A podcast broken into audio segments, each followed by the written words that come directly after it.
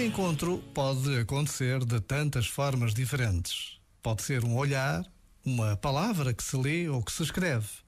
Pode ser um momento marcado ou o imprevisto de um qualquer momento. Há encontros com conhecidos e desconhecidos. Há encontros que nos marcam para a vida. O encontro com Deus pode ser tudo isto: uma palavra que se descobre, um olhar que não se esquece um amigo que nos fala desse homem extraordinário que ressuscitou, ou aquele testemunho de vida que nos abala pela sua radicalidade e entrega à vida de outros. Por vezes, basta a pausa de um minuto para olharmos mais longe. Já agora, vale a pena pensar nisto.